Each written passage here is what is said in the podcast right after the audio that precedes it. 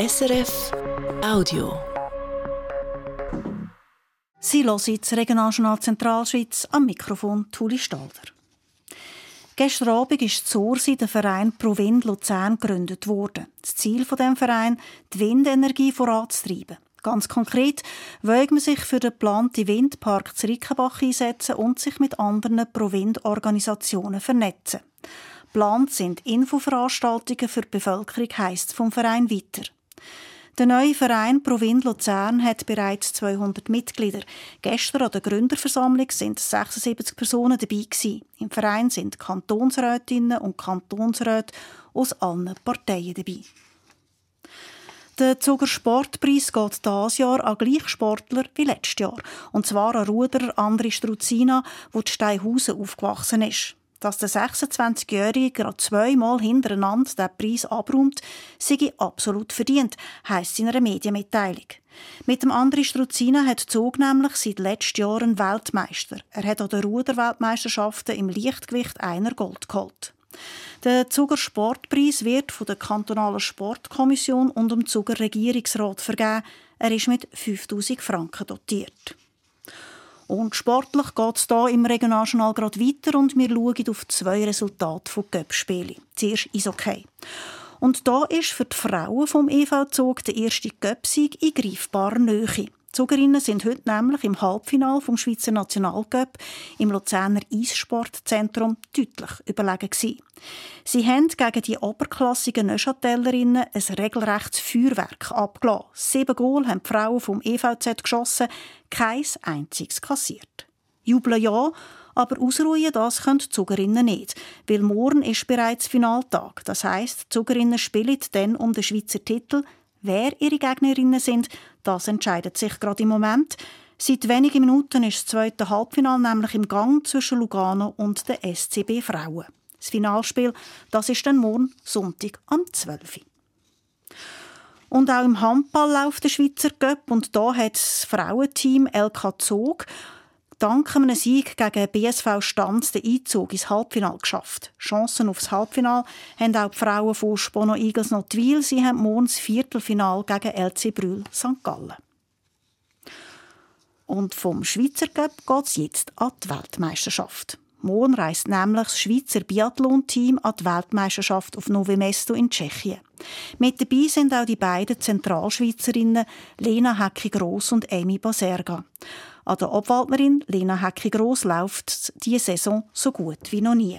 Sie hat vor zwei Wochen in Antholz ihren ersten Weltcup-Sieg feiern und hat am gleichen Wochenende gerade noch nachgedoppelt mit einem Podestplatz. Darum ist die Hoffnung gross, dass sie die allererste Schweizer Medaille an einer Biathlon-WM holt. Daniel Spichtig. Die Engelbergerin Lena Hecki-Gross kehrt an der Biathlon-WM zu den Favoritinnen. Das macht sie nicht eben nervös, sondern eher stolz.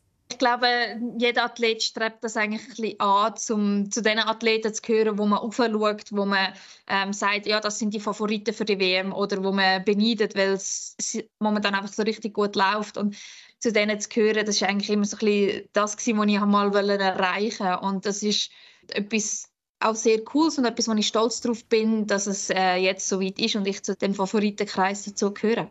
Die Favoritenrolle ist der Lohn für jahrelange harte Arbeit, wo sich jetzt in diesem Winter auszahlt.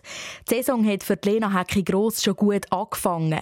Sie ist in jedem Rennen unter den besten 15 gewesen. Zweimal hat sie das Podest als Vierte nur knapp verpasst. Und Anfang Dezember hat sie es dann endlich wieder einig geschafft.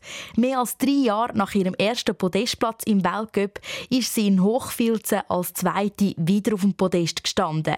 Und jetzt, vor zwei Wochen, hat sie in Antholz mit 28 den grössten Erfolg ihrer Karriere feiern Der erste Weltcup-Sieg.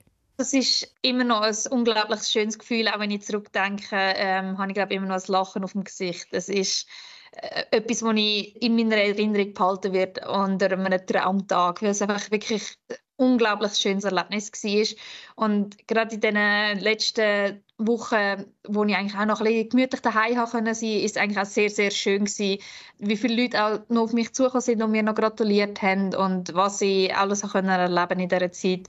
Das sind extrem schöne Erfahrungen gewesen. Mit denen im Gepäck reist sie jetzt an die WM. Die Form, die Motivation und Selbstvertrauen, alles passt. Die Voraussetzungen könnten nicht besser sein. Das muss aber im Biathlon noch nicht heissen. Biathlon ist äh, etwas, was du den perfekten Tag verwünschen musst, um zu gewinnen oder eine Medaille zu holen. Und je nachdem hat man wirklich mehrere perfekte Tage nacheinander oder es äh, funktioniert halt mal einfach ab und so gar nicht. Und das ist das, was die Sportart auch so ein bisschen ausmacht. Auf einen perfekten Tag oder auf mehrere perfekte Tage an der WM hofft nicht nur die Lena Hecki Gross, sondern auch die Amy Baserga. Die Einsiedlerin hat in dieser Saison schon Hechs und Tiefs erlebt. Anfang Saison haben ihr die tiefen Temperaturen zu schaffen gemacht im Norden. Sie hat mir mit dem Schnaufen und musste Rennen rauslassen. Vor dem Heimweltcup in der Lenzer Heide ist ja noch eine Verkältung dazugekommen. Jetzt ist sie aber wieder fit. Das hat sie auch bei den letzten Weltcuprennen in Antholz gezeigt. Da hat sie sich das erste Mal für ein Massenstartrennen qualifiziert und ist gerade zehn geworden. Nicht nur wegen dem reist sie mit gutem Gefühl an die WM auf Tschechien. Ich habe letztes Jahr auch sehr gute Rennen in Novo Mesto. Äh, das verhilft einem natürlich auch immer, wenn man weiss, hey, die Strecke und der Ort ist, ist gut. Ähm, und darum ja, eben, ich probiere natürlich logisch einfach aus jedem Rennen das Beste rausholen, äh, mit einem sauberen Schiessen durchkommen. Und ich glaube, das hilft einem sowieso immer vorne mitzumischen. Und was ihr euch hilft, sind die guten Resultate der Teamkollegin Lena Hecki-Gross. Wenn man als Teamkollegin weiss, dass die andere Teamkollegin auf dem Podest ist, das verhilft einem ja selber auch, weil es ist ja auch mega schön. Man verbringt drei Wochen miteinander im gleichen Zimmer, man ist den ganzen Sommer miteinander am Trainieren, man haben so viele Serviceleute und so viele Trainer, die eben auch am Tag X hinter uns stehen. Und das stärkt einem ja selber auch, weil man sieht ja auch, hey, schau, wir Schweizer können auch das Podest laufen. Ja, das Schweizer Team kann aufs Podest laufen, zum Beispiel auch in den Staffelrennen. Im Weltcup hat auch Amy Baserga schon Podestplätze geholt im Team. Wer das an der WM bei den Staffelrennen für die Schweiz an Start darf, ist noch nie entschieden. Die beiden Zentralschweizerinnen haben aber gute Chancen, dass sie zum Zug kommen und vielleicht sogar Geschichte schreiben und die erste Schweizer Medaille holen an einer Biathlon-WM. Das erste Rennen an der Biathlon-WM in Nove Mesto ist dann die Mixed-Staffel am Mittwoch. In vier Wochen wäre in den Kanton Schweiz und Uri gewählt. Wir schauen die und die nächste Woche im Regionaljournal Zentralschweiz auf den grossen Wahltag, wo die Regierungen und Parlament in diesen zwei Kantonen neu zusammengesetzt werden.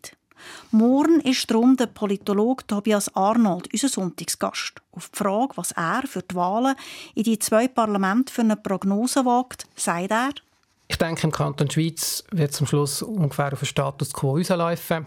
Im äh, Kanton Uri ist äh, natürlich die Frage der GLP. Ich denke, dass dort doch die SP und die Grünen der einen oder andere Sitz könnten die GLP verlieren.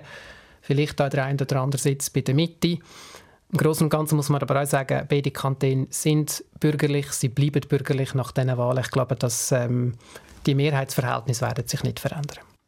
Mehr Einschätzungen von Tobias Arnold auch zu den Wahlen in die Regierungen in den Kantonen Uri und Schweiz hören Sie morgen hier im Regionaljournal Zentralschweiz. Heute kann man von aussen den Frühling schon richtig spüren. Ob es morgen so schön weitergeht, das weiss jetzt der Roman Brogli von SRF Meteo. An den meisten Orten bleibt es auch in der Nacht noch lang klar. Die Tiefstwerte am Zugersee die sind bei etwa 2 Grad, in Andermatt haben wir dann minus 6 Grad. Morgen scheint in den Bergen den ganzen Tag die Sonne mit ein paar Schleierwolken, die vorbeiziehen.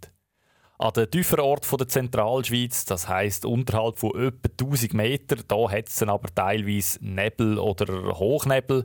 Da hat es ein bisschen an mehr Ort als noch heute. Er löst sich dann aber schon an den meisten Orten auf. Es kann aber schon länger gehen und auch am Nachmittag noch Hochnebel haben. Es ist auch morgen noch mal ein milder Tag. Am Nachmittag da haben wir in der Zentralschweiz an den meisten Orten etwa 11 Grad. Am Montag da ist es noch mal häufig sonnig. Wir haben nur ein paar Morgennebelfelder. So viel für heute aus dem Studio Luzern. Das Regionaljournal Zentralschweiz hören Sie morgen wieder um halb sechs am Abend hier auf SRF 1. Das war ein Podcast von SRF.